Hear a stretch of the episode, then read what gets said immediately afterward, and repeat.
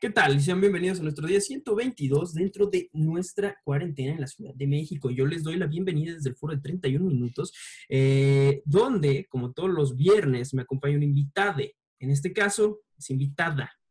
Eh, tengo eh, el gusto, la dicha de tener aquí conmigo a mi gran amiga, Diana del Valle. ¿Cómo estás, Diana?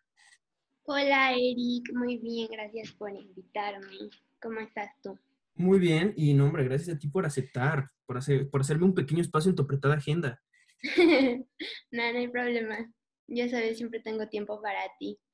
Excelente. Eh, ¿Quieres comenzar? ¿Te gustaría comenzar ya? Sí. Excelente.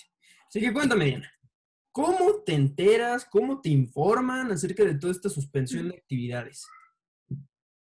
Pues, más que nada es gracias a mi papá que he estado como atenta a todo lo que pasa, porque él es como mucho de estar oyendo noticias, viendo la tele. Entonces, pues creo que más que nada es por el que he estado informada más o menos de lo que pasa. Ok. ¿Y en tu escuela cómo te informaron todo eso?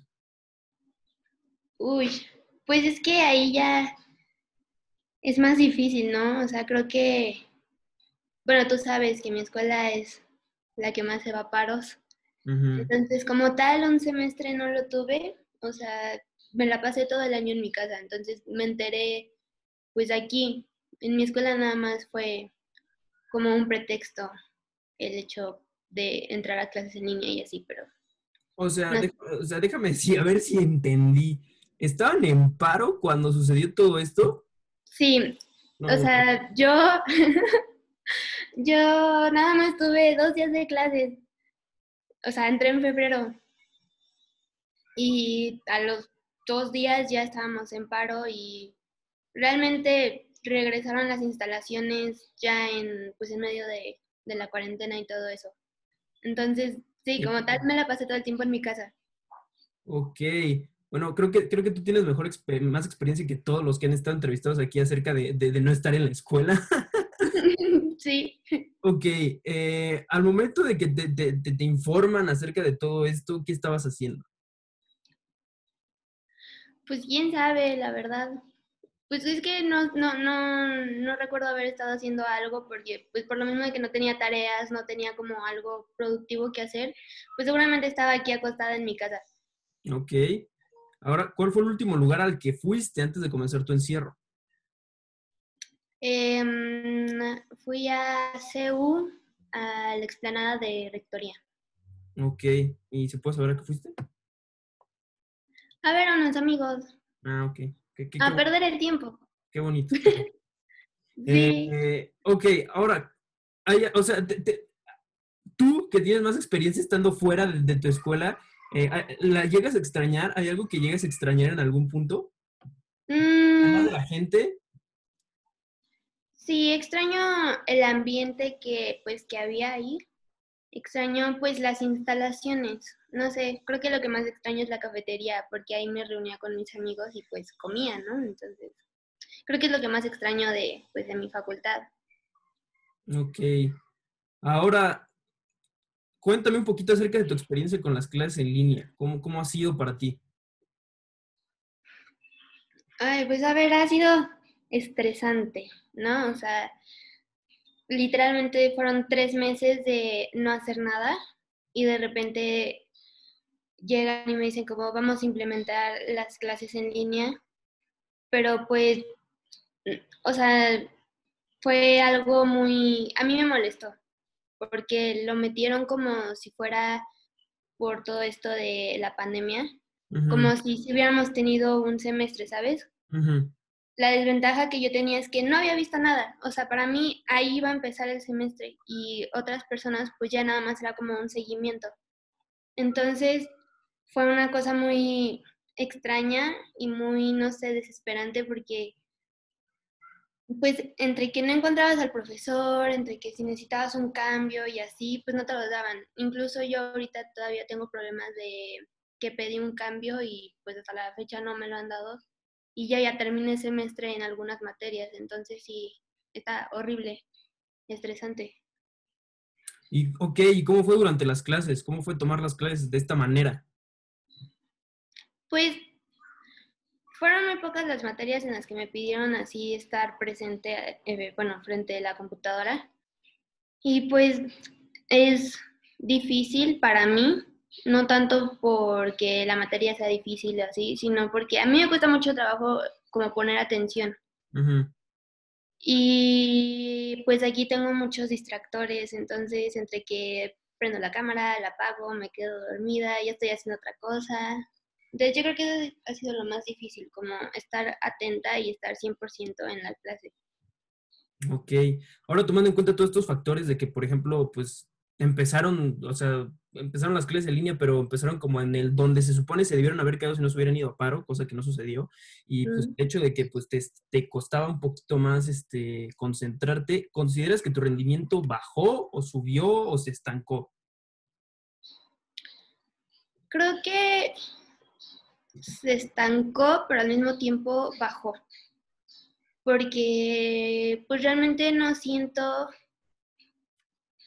o sea, siento que se estancó en el sentido de que pues no tuve, o sea, ¿cómo decirlo? Como que no siento que tuve un desarrollo bueno en este semestre. O sea, no siento que logré cosas, pero tampoco siento que pues que retrocedí mucho pero bajó por lo mismo de que pues la calidad y todo eso pues no es la misma. O sea, no es lo mismo estar aquí en una computadora en tu casa que estar en la clase presencial viendo, escuchando y cosas así. O sea, creo que ya ahí depende más de lo que tú aprendas y de lo que tú entiendas y no tienes como otras referencias de donde tomar ideas y así. Ok. Ahora, ¿cómo, cómo, cómo evaluarías la respuesta de tus profesores a este sistema?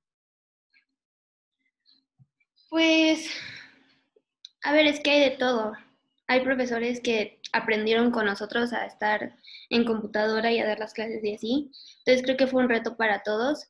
Hay profesores que tuvieron respuestas buenas, en el sentido de que desde que se les dijo que tenían que hacerlo, lo hicieron y estuvieron hasta el final. Otros que a, mitad del semestre eh, pues empezaron a dar clases. Otros que no quisieron darlas profesores que ya son grandes, que no saben mucho de tecnología, pues sí se les complicaba pues dar su clase por, y por lo mismo te decían como, no, oigan, este, no les puedo dar la clase, discúlpenme, busquen otro profesor. Pero bueno, igual, no sé, no todos tenían esa atención de avisarte. Tenías tú a veces que buscar al profesor y a ver si te contestaba. Ok.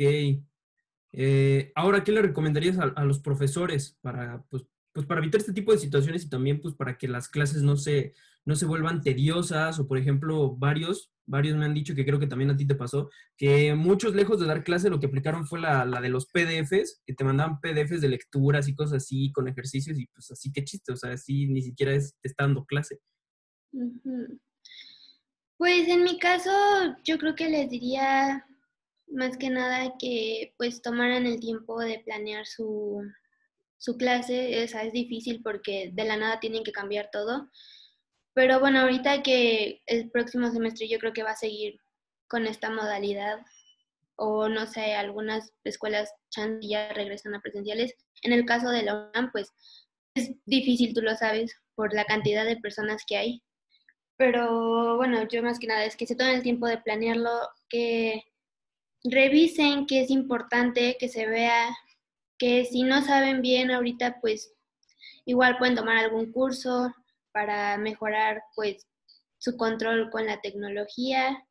Y pues eso, más que nada yo creo que igual tendrían que mejorar un poco la atención que tienen con los alumnos, porque pues es difícil, no todos tienen eh, pues la facilidad de estar en una clase así, no todos tienen las herramientas y es también algo que ellos tienen que entender, que no todos pues estamos en la misma situación.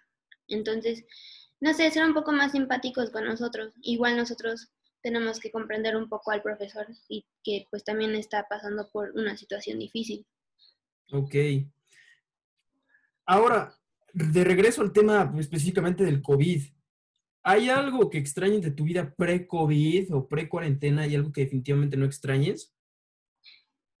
Pues desde antes, creo. Extrañaba salir, extrañaba no estar en mi casa. Extraño ver a mis amigos. No sé, solo estar en la calle, ni siquiera estar con alguien, ¿sabes? Como que sí me hace falta el contacto así, humano, estar aquí con muchas personas. Pero pues no, creo que extraño más estar afuera, estar libre. Ok. ¿Y algo que definitivamente no extrañes? Mm, no, pues no. Sí extraño muchas cosas, pero algo que no extrañe. El ruido. Como que siento más paz. Ok. ¿Algún ruido en específico? pues el de los coches, o sea, es que yo vivo pues por una avenida, entonces siempre era que sonaba la patrulla, que sonaba la ambulancia, que pasaba la moto.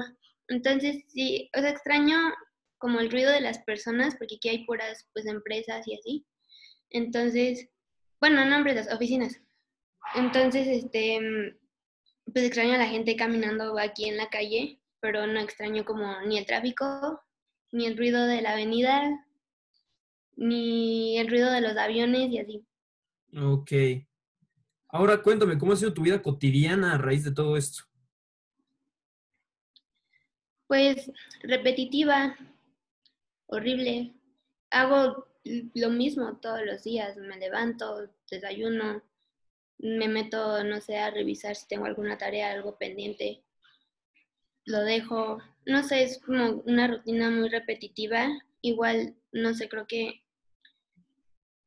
o sea, en cuanto a salud, no he estado al 100% porque estar encerrada me afecta y sobre todo que llevo creo que más tiempo que algunos. O sea, llevo todo el año encerrada en mi casa. Entonces sí ha sido como difícil llevarlo. Me ha dado insomnio, he sentido ansiedad, me he sentido cansada, me he sentido estancada. Pues hay altibajos. Entonces, no todos los días han sido buenos, pero pues se trata de llevar con calma. Oye, oye por ejemplo, como, o sea, no es en mal plan la pregunta, pero me da mucha risa. Este, ¿cómo, sentiste o cómo, cómo fue tu reacción al ver que, justo como tú dices, llevabas un montón de tiempo por esto del paro sin ir a la escuela y luego llega un virus y te dicen como no, pues ya, aunque pare el paro, ya no vas a regresar? Pues, no sé, o sea, como que el hecho de que me digan, bueno, que me dijeran como vas a estar en tu casa, no fue como una sorpresa para mí, porque fue como, mm, ¿a poco? No me digas que voy a tener que estar aquí, o sea, no me sorprendió en absoluto. Solamente sí me preocupó el hecho de que por mi carrera es necesario pues tener prácticas de campo y pues no sé, me preocupa un poco más eso, cómo vaya a afectar pues, no sé, cuando ya salga de la carrera, mi, desempeño laboral. O sea, porque eso ya no lo voy a recuperar. Entonces, tampoco es como que yo pueda ir a otro lugar y tomar un curso de eso. Porque son muy pocas las escuelas que, que pues dan mi carrera. Entonces, eso es lo que más me preocupa. Como no saber qué voy a hacer con lo que, pues, con lo que quedó descartado. Ok. Ahora vamos a tocar el tema, el tema interesante. Eh, ¿Cuánto te traía preocupada? Cuéntame, tú como ciudadana, como alumna, como habitante de este territorio demográfico, ¿crees que las decisiones tomadas por las autoridades han sido las pertinentes para el manejo de esta crisis? A ver, es difícil y lo quiero como aclarar, yo no voy a culpar solamente a una persona por lo que ha pasado y por las decisiones que se han tomado, porque al final, pues estamos en un gobierno que se divide en muchas secciones, entonces cada una pues toma sus decisiones, ¿no? Entonces, no sé, siento que está bien a veces lo que se planea, o sea, como que la idea que tienen está bien, pero por algo a lo mejor no funciona. No lo ejecutan bien. Exacto, pero no voy a culpar solamente al gobierno, o sea, ni a, o sea, ni a las autoridades y así. También pues tiene que ver mucho con la sociedad, ¿no? O sea, está bien, a ti te están diciendo quédate en tu casa, pero si no te quedas en tu casa, pues ¿de qué sirvió que hicieran todo eso? ¿Qué sirvió, ¿De qué sirvió que organizaran pues todo? Si tú no vas a seguir las órdenes. O sea, creo que ahí es culpa tanto de las personas como de la autoridad. O sea, no voy a culpar solamente a uno, porque ahí depende de todos. Y se dijo desde un principio, esto es cosa de todos. Y por uno se va todo pues a la basura. O sea, esas personas que hacen reuniones, que no se pueden quedar en casa, a mí me da mucho coraje porque, o sea, pues yo, por lo mismo de que llevo mucho tiempo aquí, pues ya quiero salir, o sea, yo lo único que pienso es que va a haber un fin, que pues no, obviamente no vamos a regresar a la normalidad, porque eso es imposible, por muchas razones, pero pues no sé, yo creo que ya eso es trabajo de todos, pero pues obviamente sí falta mucha organización, porque pues como sabemos, todos están contra todos ahí en el gobierno, entonces de repente sí se hace ahí pues una bola de nieve que crece, crece, crece, crece, crece y al final nunca llega a nada. Entonces yo creo que no voy a, no quiero decir mucho sobre, no, es que no han hecho las cosas bien, porque pues realmente pues nosotros no sabemos qué pasa ahí, ¿no? O sea, a nosotros nos llega ya lo que se decidió, pero pues no sabemos cómo bien todo el proceso que lleva pues decidir eso, ¿no? O sea, lo que se planea, lo que se plantea y todo eso, pues no, no lo sabemos. Ok. Ahora déjame preguntar, ¿tú qué opinas acerca de esta transición de, de cómo comenzó tan intenso el manejo de esta onda con la llamada Jornada Nacional de Sana Distancia y culminó con esta onda llamada Nueva Normalidad? Eh, ¿Opinas que es lo mismo, solo que con distinto nombre? ¿Opina, que, ¿Cuál es tu percepción acerca de esta transición que más parece más de lo mismo? Pues parece lo mismo, pero yo creo que sí es diferente porque pues al principio la sana, la sana distancia pues era quédate en tu casa, si tienes que salir sal, si no pues amigo no tienes nada que hacer afuera. Y pues si ves a una persona no te acerques, toma tu distancia. Y pues yo creo que empezó bien, ¿no? O sea, hasta ahí yo creo que iba todo bien, pero ya cuando pasamos a la nueva normalidad, pues es yo creo que más que nada porque, no sé, la gente no puede estar adentro de su casa, a huevo quiere salir. Entonces, yo digo que sí hay diferencia, porque ahorita ya es, ok, sal, toma tus medidas, ya no te voy a decir nada, yo ya te dije lo que te tenía que decir, si tú quieres obedecer, si tú quieres entender, está bien, entonces yo creo que la diferencia es más que nada, al principio era resguárdate, quédate en tu casa, por favor, y ahorita ya es como, ¿quieres salir? Sal. Pero pues toma tus debidas precauciones. Oye, y por ejemplo, ¿no crees que eso esté mal?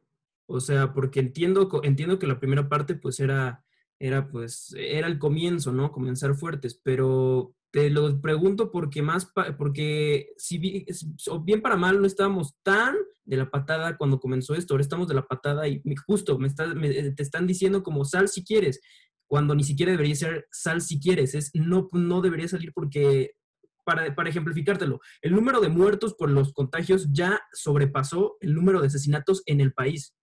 Mm. Pues claro, está mal. Pero a ver, hay, creo que hay un factor muy importante, ¿no? Se le culpa mucho a, pues, a las personas, a las autoridades, de, no, pues negligencia, ¿no? Pero a ver, comparan mucho, eso es lo que a mí se me hace como muy interesante, ¿no? Las personas comparan mucho el hecho de que ya pasamos el número de muertes, no sé, de algunos países de Europa, ¿no? Hay que tener en cuenta que a esos países les llegó de golpe, o sea, ellos desde un principio, o sea, tuvieron las consecuencias fuertes. A nosotros tardó en llegarnos y fue lento, fue leve. Y desde un principio se les dijo, a ver, está esta situación. Se van a empezar a tomar estas medidas.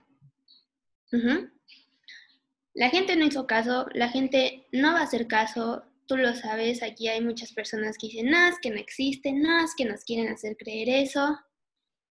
La situación es real, ahí está, sí creció y creció en parte por, por esa gente, por la gente que dice, pues de algo me voy a morir. Un día más, una enferma más, una enferma menos. O sea, ¿sabes? Tenemos como esa mentalidad de no pasa nada. Mientras a mí no me pase nada, pues no pasa nada, no, no existe, no hay nada. Entonces, sí es como, sí tenemos que tomar mucho en cuenta eso de que México no entró en esa fase luego, luego. Se pudo evitar, sí, pero pues la gente no puso de su parte. entonces... No, continúa, continúa, perdón. No, no, no, no, está bien. O sea, yo nada más iba a decir como entonces no se le puede culpar nada más al sector de salud, ni al gobierno, ni a otro sector, porque pues sí se advirtió y no se hizo caso. Ok, justo, justo también por eso, primer, en primer lugar, eh, es correcto, no nos llegó de golpe, tuvimos ejemplos de otros países y no consideras que eso lo vuelve incluso peor el hecho de ver que varios países estaban sufriendo, eh, países europeos, países asiáticos, lo que cualquier país, ver cómo se estaban literal cayendo y cómo tenemos el ejemplo de, ese, de esos países y cómo en vez de ser rigurosos, en vez de tomar medidas, eh, ya sea tanto la gente como el gobierno, dejarlo muy a la libertad, porque es, cierto, hay gente que no cree en eso, pero tú también, tú y yo sabemos de que el actual presidente eh, implica más autoridad que el mismísimo secretario de salud. Entonces ves que a este cuate dice como, no, pues no pasa nada, no, no, va, no va a suceder, no va a llegar a mayores, salgan, continúen con su vida. Pues es obvio que hay personas que le van a hacer caso y van a continuar con su vida. Ahora, tú, e, es cierto, mencionas de que pues la gente lejos de, de, hacer caso a como no, a lo que está sucediendo en las noticias, le valía queso. Entonces, también eso es una cualidad muy natural, digamos, del mexicano. ¿No consideras también que en esos casos el gobierno, eh, las autoridades se tuvieron que poner más, pues más vivas y ser como, ok, tengo una población que es conocida por ser muy disruptora y estoy en una situación en la que no debe, no, no debe de haber fallos. Cualquier error, cualquier desobediencia es crítica. Debería poner algo, debería ponerme más pistola, no sé si imponer multas a la persona que salga y no tenga la necesidad de salir. Sí, o sea, bueno, a ver, es que por eso te decía que yo no le quería echar la culpa a una sola persona. El presidente es el presidente, o sea, eso no hay duda sea quien sea, te caiga bien, te caiga mal, es el presidente. Así es la cosa. Tú, como persona, no puedes hacerle caso a, alguien que no sabe. Sí, o sea. No, lo digo por él, o sea, no lo, no lo digo por él. O sea, lo digo por, por cualquier persona, ¿no? Si el sector de salud te está diciendo algo, le tienes que hacer caso al sector de salud, porque ellos a eso se dedican. O sea, ese es su trabajo. Como tú dices, la mentalidad del mexicano es pues un mundo, ¿no? Muy, muy raro ahí. Se contradice mucho. Entonces, pues sí, a las autoridades les hizo falta pues poner mano dura en cuanto a que si sale alguien, este, pues como tú dices, una multa, este, una advertencia. Pero, o sea, no sé, yo te digo, ponte, ponte a pensar. ¿Ves cómo se puso la situación en España? De que si salías casi, casi te dan ahí el chicotazo no sé si yo te puedo hacer la pregunta a ti. ¿Tú qué crees que hubiera pasado si el gobierno en este país hubiera hecho eso? Lo que, lo que me figuro es de que obviamente a muchas personas no les iba a gustar, pero lo que voy es de que ahorita estás viendo una, una situación de, riesgo mayor. No es solamente de que, ah, este, esta gente no les gusta que les esté, que las, que las esté multando porque, no, ahorita lo que ahorita tu opinión me vale un pepino. Ahorita lo que quiero es que este país salga con los menos, con el menor de los daños. Literal es como dijeron los gringos, es Homeland Security, seguridad nacional.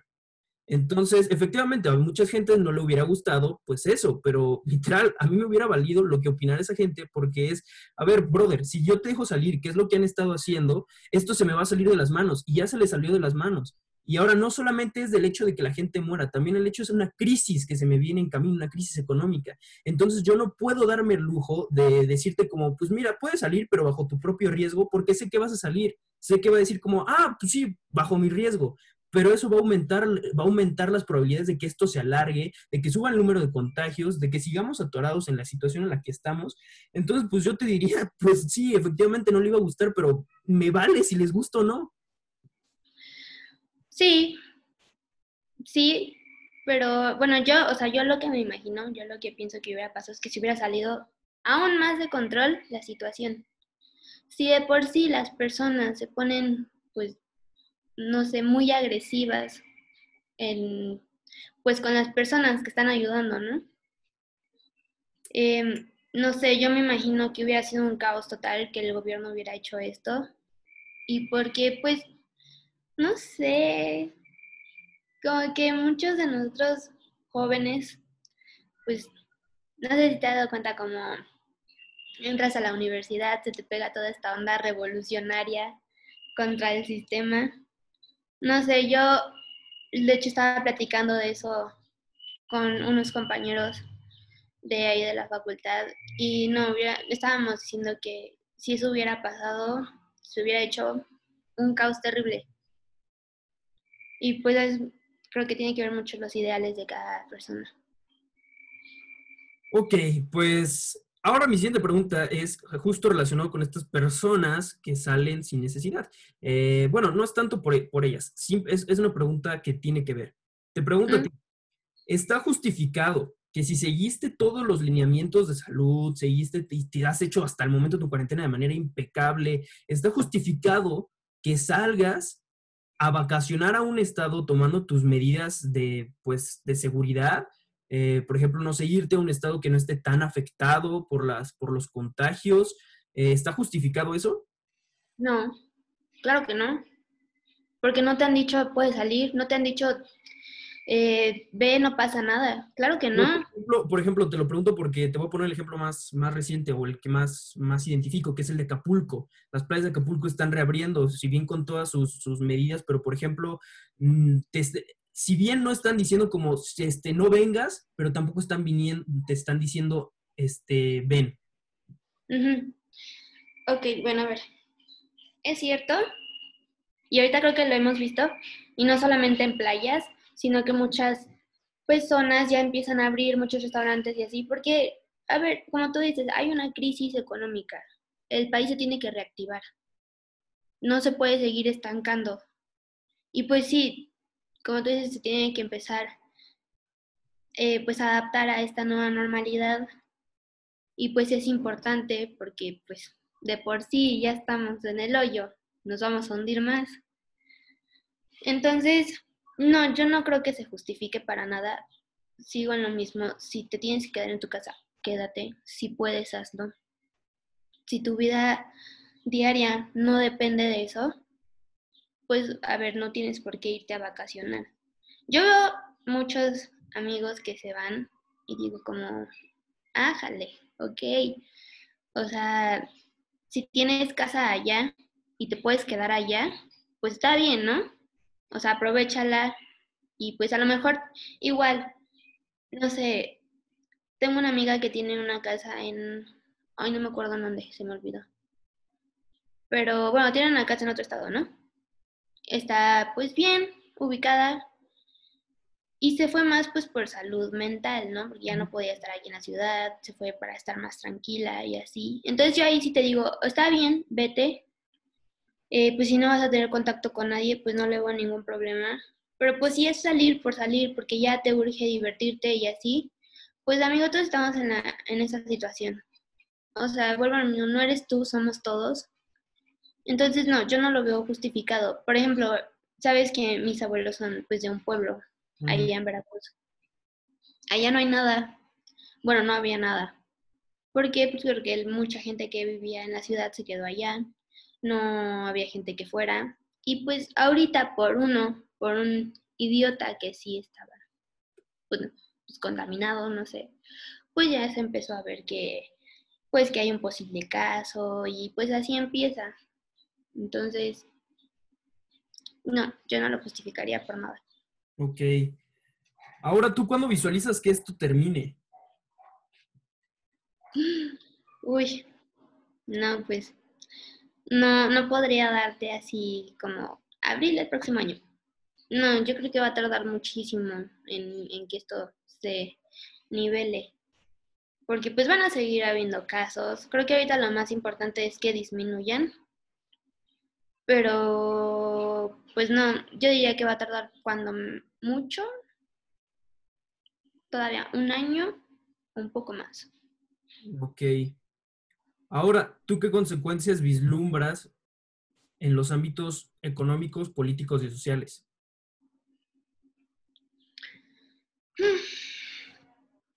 Pues a ver, creo que lo más notorio es pues en lo económico, ¿no? Eh, cómo pues cómo se estancó mucho pues la economía de México, cómo igual disminuyó, o sea, porque ¿estás de acuerdo que, que pues la economía de México, ah, es que no sé, está bien difícil para mí esto. Pero, pues a ver, depende mucho de las grandes empresas, ¿no?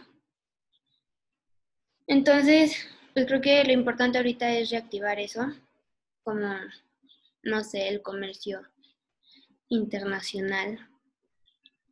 Y pues en cuanto a la sociedad, hablando económicamente, pues se vio muy afectada porque gran parte de México vive al día y no tienen un trabajo pues sólido o firme.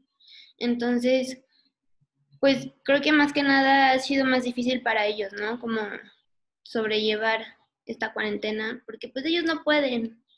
O sea, mucha gente dice como, no, pues es que, es que no importa. Por ejemplo, esa cosa que pasó, ¿te acuerdas en, en la marcha esta que hubo que salieron en sus coches? Que el señor Chavo, no, no sé qué era, la verdad no le ubico la edad muy bien, este dijo que los obreros manejaban pues México, ¿no? O sea, movían a México. Y pues es muy cierto, y ahorita se perdieron muchos empleos y mucha gente quedó pues desamparada.